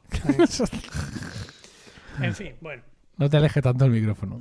No, yo no me monitorizo, dijo él. ¿Soy- Total. soy esto? Venga, sí. Eh, volvemos a Juanelo. Sí, Volvemos a Juanelo. Otra de las cosas que hizo este señor fue participó también en la construcción del palacio de Yuste, de- de- del, del emperador.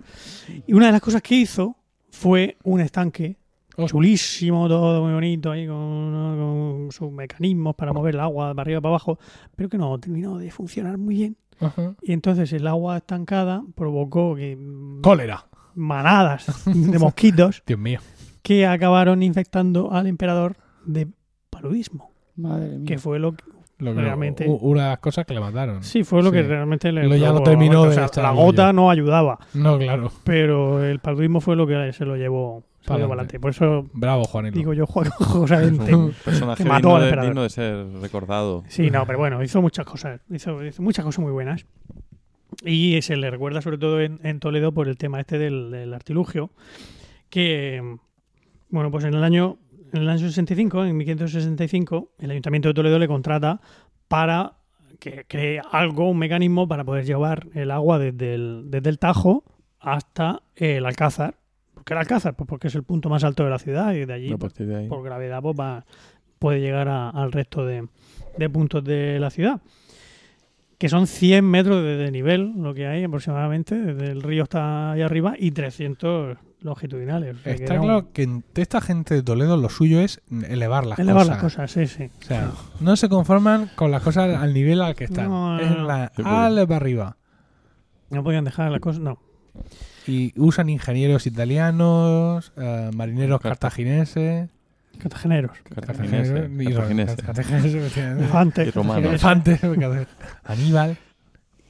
El caso es que, bueno, el hombre se puso ahí a, mm, a la tarea y tardó cinco añitos Sí. en hacerlo, pero efectivamente.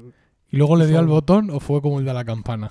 No, Que le- funcionó, Que funcionó. le dio los planos y dijo, esto ya, vosotros... No, no, no. Yo Pero no, es que aquí viene lo bueno. Esto fue, esto fue más bien al revés. A ver, Entonces, le dio al botón, aquello empezó, taca, taca, bueno, una noria tremenda en el río que le daba eh, energía cinética a todo lo demás y una serie de torres que iban ahí con... Es que aquí en un podcast es complicado de, sí. de explicar cómo funciona. Ya pongo, un, un enlace. ya pongo un enlace Un de una enlace, cosa muy eso. bonita que veréis como un enlace lo aguanta una serie todo. de cazos que van para arriba y para abajo Muy bien. y el agua llegaba hasta arriba. Estupendo.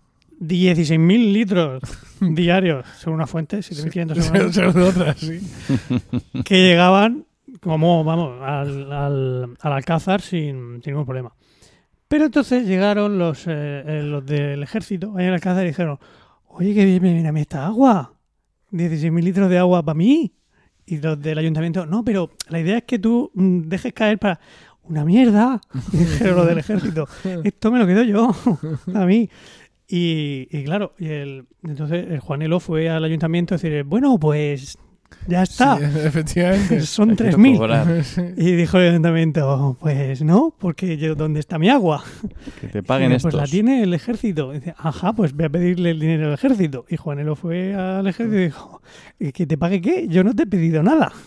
Así es que Juanelo se quedó a, a dos velas. Qué barbaridad. No le pagó nadie aquello. Lo que tú, No. lo que oyes. Luego, pues Juanelo ya dijo, a punto de, de caer en la indigencia, dijo, ¿y si hago otro? que llevo el agua a otro sitio y ya podéis repartirlo. Y dije, venga, sí, vamos, vamos para adelante. Y ya él, astutamente, pues se quedó, ya firmó unos papeles para quedarse con ciertos derechos, los derechos de, de explotación. Aguas de Toledo. Efectivamente, La matriz de aguas de Barcelona. Y, y efectivamente, pues Cinco lo- años lo- más. lo- sí, lo llevó a cabo, también funcionó, todo, todo muy bien. Pero con lo que no, a lo que no pudo hacer frente fue a los gastos de mantenimiento. Claro, como él tenía los derechos de explotación, pues tenía que hacer frente a los gastos de mantenimiento y al final tuvo que cedérselo al ayuntamiento. Con lo cual, eh, pues el buen hombre pues terminó Arruinado. muriendo la indigencia a pocos años, a los pocos años de terminar esta segunda obra, que viene a ser pues un, un, un avance de, de cómo se trata en este país al, El talento. al I más D en general, a la, innovación. Muy bien. Bravo, bravo. Esta es la historia de Juanelo. Bravo. Muy Muy bien. bien. Pobre Juanelo. Pobre Juanelo. Da un poco de pena Ah, todo sí. esto al final, Pues sí. ¿no? Da Sí. mucho de pena. Pero bueno, fue de verdad fue un, un ingeniero muy loable. Sí, sí, sí. Lo hable quien lo hable. Estaba esperando ese, ese momento. Bueno, magnífico, magnífico. Mm. Estupendo. Qué nivelazo de programa. ¿Dónde va? Hasta que hemos llegado a este punto. Todo va a caer. Diego se pone. No, no has traído la No, gafas. Las gafas eh, de luces no. de luces. Oh, Se las recomendábamos en el ensayo de ayer a Satur. ¿Sabes? Sí, es verdad. Porque es que estamos ensayando, en la, ahora ensayamos en la, en la iglesia, en la nave de la iglesia de San Pedro, de San eh, Miguel. Pero Mártir. Sí, no, San Miguel. Y claro, yo le doy al, único botón que conozco que enciende las luces. Y Saturn se queja de que hay poca luz. Entonces se ha llevado un ingenio, Saturn se queja. se ha llevado un- no una, No, creo, Saturno no nos oye. creo que sí. No, se ha llevado una pinza de esas con luz.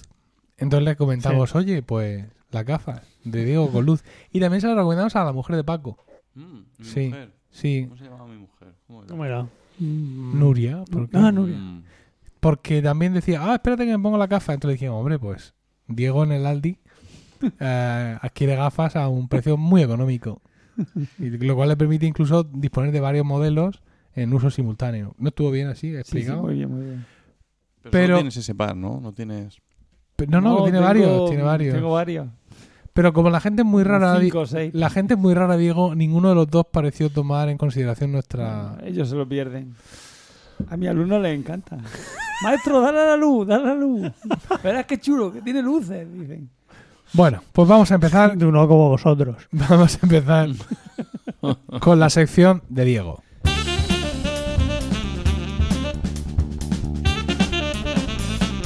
Y dinos, querido amigo, ¿de qué nos vas a hablar en esos siete folios que blandes en tu, en tu mano- en tu mano izquierda? cara, por Eh, Dios. sí.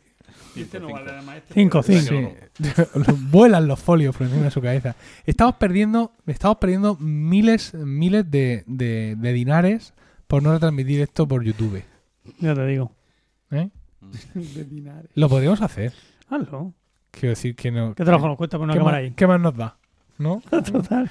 ¿Qué, qué va a cambiar? ¿Qué va a cambiar? ¿Qué va a cambiar en nosotros por tener una cámara ahí? Porque no se piense el público que lo iluminaríamos lo más Pues, pues, si hubiera sido por YouTube, yo podría haber hecho así un- un- unos gestos así con mis, mis brazos para explicar el artilugio de Juanelo. Y ahora, pues no puedo hacerlo. Ya, pero ¿Te es que aunque lo retransmitamos por YouTube, esto es una cosa que es un podcast mayormente. Y no podemos hacer nada que No, no. traspasemos por otro medio. Ah, vaya, hombre. Pureza de sangre. Ah, Diego, Bueno, ¿qué? entonces, ¿de qué voy a hablar yo? Eso, En la otra noche estaba yo en mi casa sí. por la noche y, y a las 2 de la mañana se despierta mi hijo, ¿Cuál? el pequeño. Venga. Darío. Y- Sí, Darío. Y no dejaba de, no, no de llorar, no decía, me quiero levantar, me quiero levantar. Uy. Y se tiró hasta las 4. Qué animoso. Y luego a las 6 Sí. se volvió a despertar y se quería volver a levantar Esa ya es hasta una hora- las 7. es Hora una en la hora- que yo me tocaba levantar. Con lo cual dormí 5, Eh, una- 4 horas o así. una- Sí. Muy poco. Cuatro horas. Es lo que se llama que tuve una Luxury. noche toledana. Wow. ¡Wow! Y hasta aquí la intervención de José. Muchas gracias. Entonces voy a hablar de la noche toledana. The, the Ayus, great Esa- and good. Esas mañanas que te levantas diciendo, por Dios, ¿por qué no me haría la vasectomía? ¿Por qué mi mujer no se ligaría las trompas? ¿Por qué mi hijo no quedara, no quedaría, no, no se quedó en el limbo? Tío. No, a tanto Eso no. eso no. No, no, la verdad. Con lo que- primero habría bastado, Diego. Sí, No falta llegar a- todo, todo el resto de tragedia. Bueno, Venga. eh, Melius y en fin, entonces, obviamente una noche toledana, como todos sabéis, es una noche sin dormir, ya sea por un hijo, por ese vecino que le gusta la música caribeña y se trae a la, a la, a la tuna de Santiago a tocar en su casa, clavelitos, en fin, todas esas cosas. Eh, pero eso viene... Por un una- momento, un momento, un ¿Qué momento. momento. Música para caribeña y clavelitos. Sí, mira, yo... mm, es que son las dos mm, situaciones que he tenido yo para no dejarme dormir. Enfrente de mi casa tenía una chica a la que le rondaba la tuna, ¿De qué casa? de Marqués de los Vélez, De Marqués de los cuando Vélez. vivía con mis padres. Y le rondaba la tuna. ¿Cuál? ¿La palla aquella? ¿Cómo se llama? No, la Esther Cocheta Almela no. Eso Era ahí. porra escalera, no. Ay, con, todo, pues con todos sus apellidos, bravo. Esther. No la conozco de nada. no, ya. Sí, Yo no pero a lo me mejor ella sí se conoce. a sí misma. Pero ¿quién va a escuchar a esa ¿El DNI? ¿El DNI lo tiene? No, no. Yo no he oído el nombre. Eh, eh, Era una, era No, una, no era esa. no era una mujer muy atractiva. Era muy guapa, muy guapa. una tía así rubia, muy bien Sí. armada. Le daba un aire a. ¿Cómo se llama esta? A la. A esta de Scarlett vigilantes de la Johansson. playa. Scarlett entre Johansson, Scarlett Pamela Johansson. Anderson. Pamela No, Anderson. no, era más Scarlett Johansson. Ah, bueno. Hombre, vas a comparar. Porque, la- eh, porque se parecía más. Sí, bueno. Rápido, sigue. bueno, sigo. Sigue por donde sea. Eh, Bueno, deja- dejemos de hablar de la chica que no era. Vale. No, pero, Entonces- está- pero, no, pero estaba hablando de lo de la, la- Ah, sí, la lo tuna, de la tuna. Ah, lo de la, tuna. tuna. Y Sí. entonces, enfrente de mi casa, no en Sí. mi casa, sino No, enfrente de mi casa, le rondaban ahí a una chica y yo estaba a lo mejor, me pillaba estudiando o durmiendo, porque venían a eso de las doce y media, a la una de la Mm. noche, a cantarle clavelitos y todas esas cosas, y yo me cagaba en sus muertos. Porque es que yo, una cosa que me encanta Vamos, es dale. es una tortura irle sacando la uña una a una a todos los tunos de España para que no puedan tocar esos punteos de, de- de bandurria que me ponen de los nervios. Bueno, dijo mi cuñado, oye, ¿por qué no contratamos a la tuna para tu boda? Digo, sí. Mira, en eso estaba yo pensando. Reconocen tus cuñados, eh. Mocita, dame un clavel, dame un clavel de tu boca. Luego decís que me falta tiempo a mí. No sé, uno nos echa lo de radio. Bueno, Clavelito. Bueno, la teoría más extendida. ¿Pero dónde viene eso de la noche toledana? ¿Qué pasa? ¿Se ha perdido el...? No, se ha perdido nada. vamos muy bien. ¿Dónde viene esto de la noche toledana? Bueno, Venga. la teoría más extendida viene de la leyenda histórica conocida co- también como la Jornada del Foso de Toledo. ¿Vale? Vale. Quisieron alzar desde un foso, no se sabe qué, a no sé qué altura, La campana. y estuvieron toda la noche allí. Intentando Y subirlo. dijeron, coño, Bueno, Dios, que han empezado más temprano. Bueno, os cuento de qué va, ¿no? La Jornada Sí, del sí, Foso por de favor. Toledo. Vamos. La leyenda de la Jornada. Bueno, se dice que en el año 806 después de Cristo es la versión de José María Iribarren o en el 795 Ese después del de de, Cristo. el de Eurovisión. El de Eurovisión. Sí. Ah, Ese Uribarri, pero bueno. según. En el 725, esta vez no me va a gustar el nombre. Levi, según Levi Provenzal. le vi. Levi Provenzal. o Levi. No, Levi. Levi Provenzal. Que sí, que sí, que sí. Provenzal. Así con C trincat. O sea, con, con C con cedilla. Vamos, que 7.500 o 14.000. No, Según la fuente. 795 y 806. Bueno. Depende si sea uno u otro. Yo doy fuente. O sea, yo doy Sí, que Zorita, hace mucho Yo tiempo. también, la Wikipedia. Bueno, bueno, Anrus al-Yerdidi hizo acudir a su palacio a cientos de nobles toledanos. Muy ¿Ese quién era? Pues el... el, el- Pues esto lo- te lo voy a decir Califa ahora de- mismo. El califa. bueno, el califa. En lugar del califa. El emir. Sí, era, El un- visir. era el gobernador de Toledo, ¿vale? Mm. Pues, y allí uno por uno los fue decapitando. Coño, ¿A quién? a todos los... ¿A quién me llamas? Que no me he después- a enterado. la Después nobleza toledana. Después Ah. voy a abundar en el tema, porque claro... eh, mm, Pero, a ver, ¿esa nobleza era cristiana? no, no, no, no, todo... ¿Era todo- nobleza? todo- Tom- tom- Tomoros. Todo moros, iba a decirlo yo, pero digo, a ver si va a estar feo. Tomoros, tomoros, Tomoros. tomoros. Ahí Oye, Son moros y cristianos. eh. los En la reconquista son moros y cristianos. Sí es verdad, sí es verdad que, lo, que ahí tuvo que ver que, bueno, después lo veremos, que era Muladí, el, el- el instigador de la movida fue Muladí. Muladí es un cristiano convertido a moro, o sea, convertido a musulmán. ¿vale? Vale. Bueno, pero ya, o sea, esta, digamos que esta historia, mm, o sea, esta, este relato histórico, ya el propio Uribarren ya lo tilda como carente fundamento. Eh, ¿Por qué? Pues porque mm, esta, digamos que esta historia también tenía una, una base en otra leyenda preislámica. Se habla de los engaños del rey de Persia para acabar con la tribu de los Tamim. O, por ejemplo, eh, también Pero el rey de- el- a ver, me estoy liando. ¿El rey de Persia que tiene que ver con la noche toledana? Lo que estoy diciendo, que es una leyenda. Hay gente que dice que es una que es histórico, Mm, que hay relatos históricos, o sea, hay un textos históricos que hablan de ella. Sí. Pero otros dicen que tal vez no sea así, por- que tal vez sea una leyenda, porque ya se recogió. Ah, porque era una... un- se la- recogió antecedentes. Antes- antes de la noche telodana había una noche persa. sí, un rey persa, sí. Persa Vale. de, de Persia, pero no Persia cuando ya eran musulmanes, sino Persia cuando era persa de. cuando eran persas. Cuando eran persas de verdad, efectivamente. Eh, o, por ejemplo, mm, relatos similares al del foso. Se repiten en episodios como, por ejemplo, la campana de Huesca, de la que habla el podcast del búho. Sí. Tiene un. La campana de Huesca. Tiene un Pero ¿por qué no nos cuentas primero la- lo del foso? Porque a mí todavía no me claro. eh, O la muerte de los abencerrajes en Granada. bueno, Y ahora te cuento de qué va la Venga. historia del foso. Bien. Venga. Venga. Bien. Se cuenta que Correas explicó el origen de esta expresión de la noche ¿Correa? toledana. ¿El de la Gürtel? Deja de decir nombres, Ah, no, por Dios, este Dios. no, no, perdón. No, no, ah, vale, no, eso después. Uh, no, no hemos saltado un folio. No, No, no, pero luego vuelvo, luego vuelvo. Ah, vale, vale. Vale, es, que, es que, bueno, que se va a manchar ahí de... ah, no te preocupes, si eso luego va a la basura. Hombre, Bueno. no. Bueno, según las crónicas de Ibn Hayyan, la jornada del foso de Toledo fue una medida tomada por Al-Hakam I. ¿Quién es I? El tercer emir independiente de Córdoba. Que, Si quieres os cuento por qué un, en qué se diferencia un califa de un emir independiente. ¿Os lo Venga, cuento? sí, sí, cuéntalo. Por favor. Mira, resulta que los omeyas gobernaban. Se están descojonando. ¿Por qué? Los omeyas gobernaban Damasco. Pero.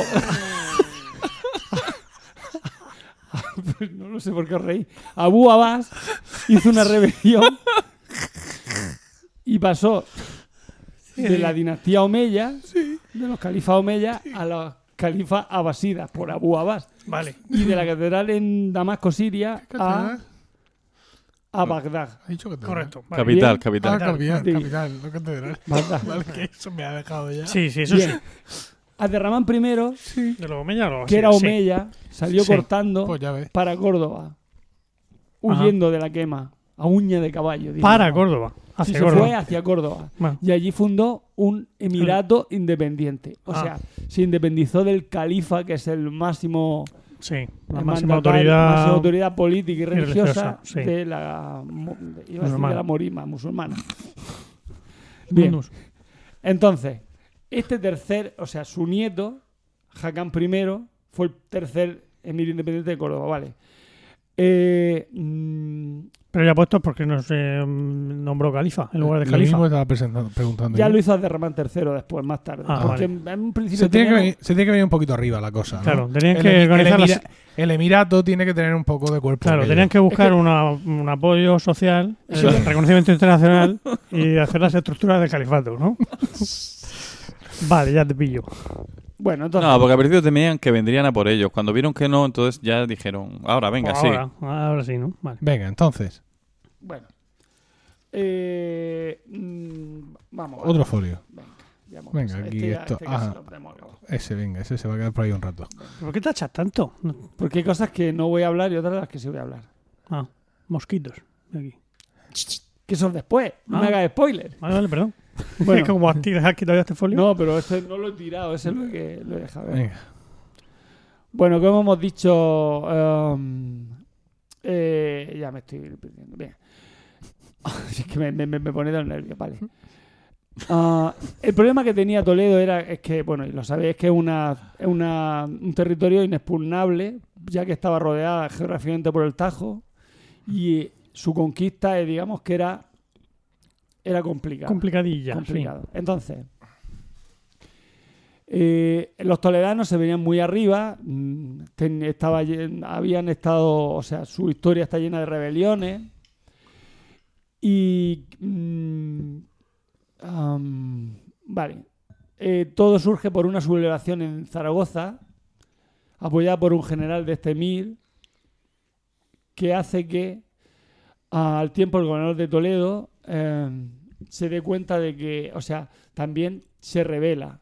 Cuando los de Zaragoza se rebelan, decide el de Toledo seguirle a, a dicha rebelión. Entonces, Y se rebelan en contra de el. Del emir independiente. Primero que el emir independiente, sí. El tercero. Ah, o sea que estos eh, en Toledo y en Zaragoza eran emires, Eh, no, en, Eran- Toledo y en, Zaragoza eran, eran gobernadores provincias. Eran provincias de Córdoba. sí. Vale.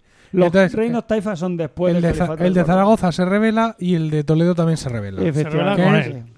De hecho, de hecho el de, de hecho el, el- el de Zaragoza, que se llamaba, bueno, pidió ayuda incluso a, a Carlomagno y eso hizo que, que perdieran la A zona. Carlomagno. Sí. Vamos. Eso, eso hizo que, que, que perdieran lo que era, o sea, lo que es la, la zona de Cataluña, La marca Sí. hispánica. la marca hispánica, y se convirtiera en la marca hispánica que es la marca de, o sea, la marca de Carlomagno en, es- en, en la península ibérica. O sea, quiero decir que era territorio cristiano, dueño, o sea, cuyo dueño era Carlomagno. No eran independientes los catalanes ni nada por el estilo. Vale, no, por si hubiera duda.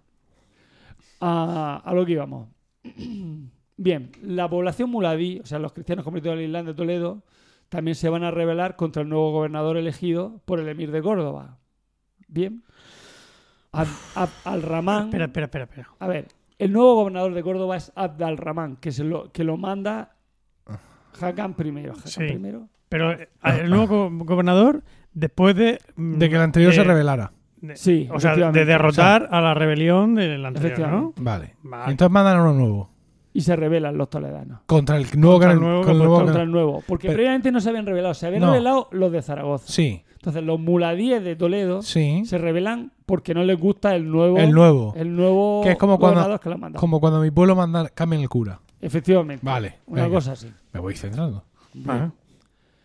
Entonces, Amrus Ben Yusuf, Os rebelaste entonces contra- señor de Talavera, Sí. vale, va a ser encargado de aplastar la rebelión frente a, o sea, al frente de un ejército bereber, o sea, del norte de África, ¿vale? Y dar una lección a aquellos que habían enfrentado a, a este príncipe herede- al príncipe heredero, o sea, a, a, de Ramán. a Derramán, no, al Hakán, al Ah. que había dicho antes, al. Hakán primero, al tercer emir. Ya, ya, pero no habías dicho que había mandado a Derramán como gobernador. Sí, pero lo ofendido es Hakan. contra él. Se han revelado contra él. Bueno, ya, ver, es como pero, si la- nos- pero mira, la persona del, gobernador. Escúchame, tú imagínate que tú- ahora tú y yo cogemos el coche. Sí, Vale. Nos vamos a la, a la delegación de gobierno Sí. y cogemos a Bernabé y lo tiramos al río. sí. Evidentemente, Cuidado que nos pueden enchironar solo por decirlo. evidentemente hemos ofendido a Bernabé. Sí, Pero también hemos ofendido a Mariano Rajoy porque es el delegado del gobierno. sí. Pues esto es parecido. Ya bueno, pero, pero, coño, al que hemos ofendido más es a Bernabé. Ya, pero Yo al- Entiendo que Rajoy se sienta incómodo ahí en la Moncloa. sí. Pero Bernabé es el que se tiene que secar. bueno, mm, sí.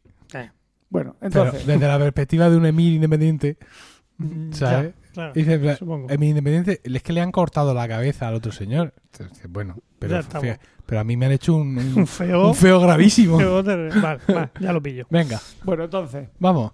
Am- Amrus Ben Yusuf, o sea, es el gobernador de Talavera, Sí. Of the Queen, por cierto. de la reina. Sí, lo veo. Venga. será from the Queen. Que, en- que entonces todavía no era la reina, seguramente. Bueno, entonces, en vez de, en vez de ir, en vez de ir a sangre y fuego, entrar a sangre y fuego, o sea, a sangre y fuego ahí a, Sí. a Toledo, ¿qué hace? Se va de, convencerlo. va de buen rollo. Mirad, Sí. tal, yo vengo de buen rollo, se gana la confianza de parte de la población Uy, y levanta un recinto fortificado de buen rollo. de allí con sus tropas y tal, conocido como, el- como Vosotros no os el- preocupéis, que esto... ¿Cómo ayudó, ¿Cómo ayudó a entrar así suavemente? O sea, que le dejaran entrar, pues porque él también era muladí, él también Ah. era cristiano convertido al musulmán. Bueno, Entonces, ¿qué hace? Pues mira, os voy a invitar, como habéis sido tan simpáticos conmigo, os voy a invitar a un banquete aquí en vuestro honor. Uh, huele mal.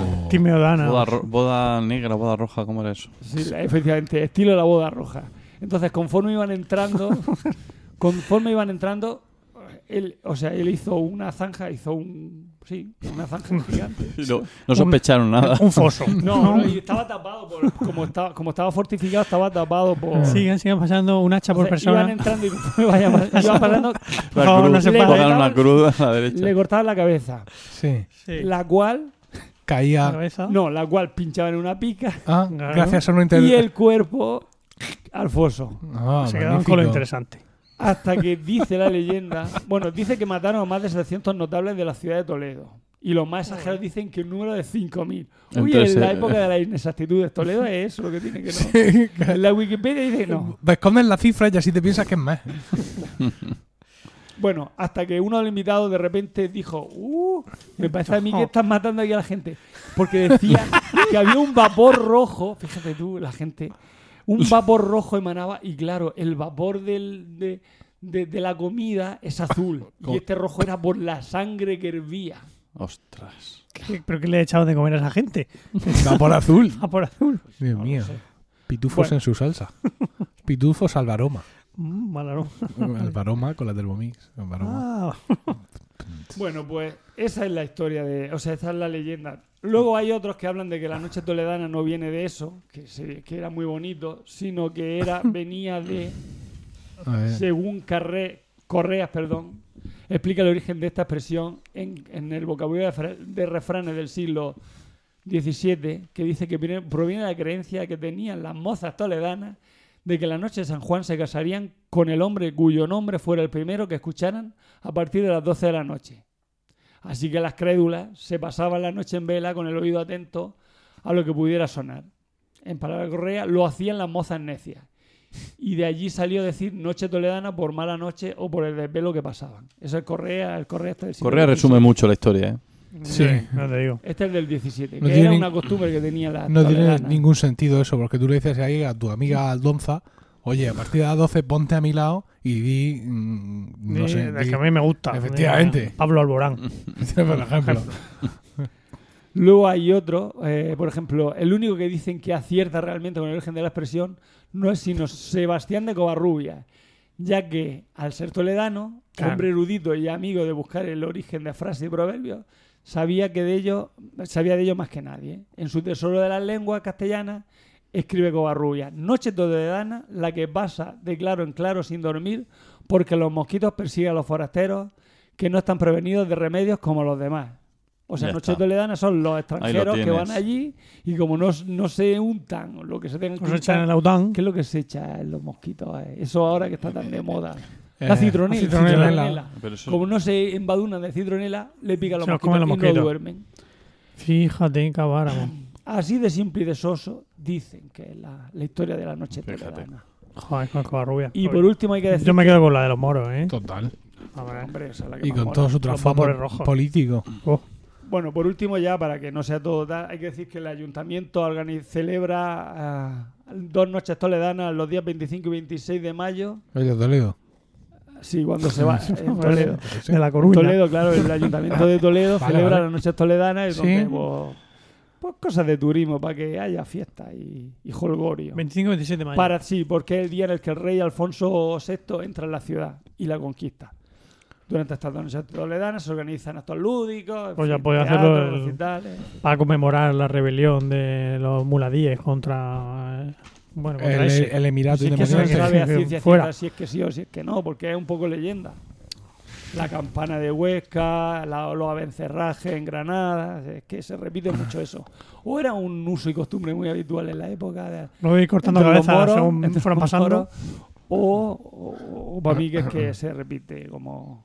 Hombre, no perdieron la península a base de ayudarse los unos a los otros. Eso está claro. Luego. Pero pues tardaron, ¿eh? Porque 800 años no es perder la península así. ¡Ay! Es que se me ha perdido. O sea, Bueno, que, tonto. vamos.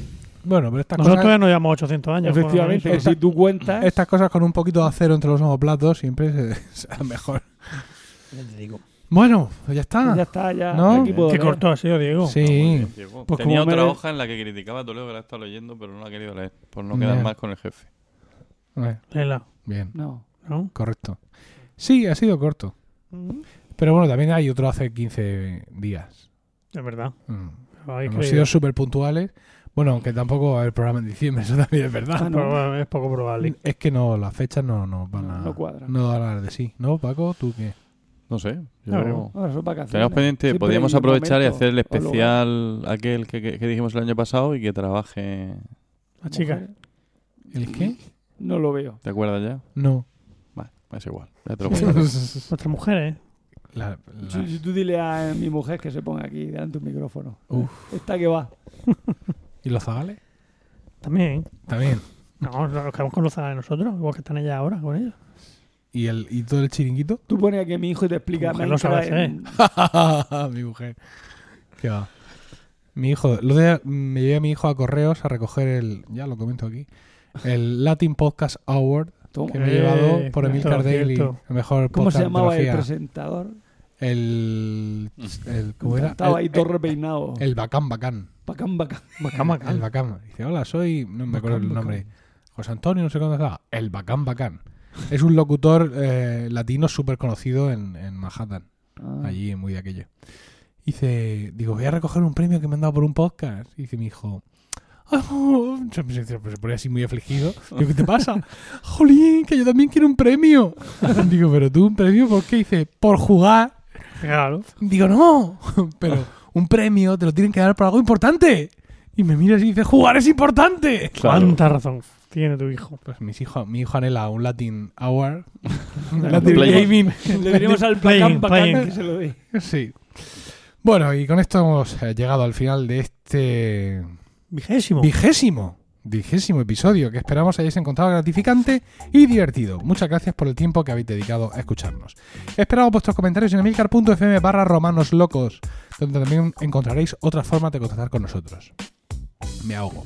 Mientras llega nuestro siguiente capítulo, sin duda, bueno, quizá el mes que viene, recibid todos un saludo y recordad que ante cualquier adversidad de la vida, lo mejor es tomarse un segundo para respirar profundamente y decir... Están locos estos romanos.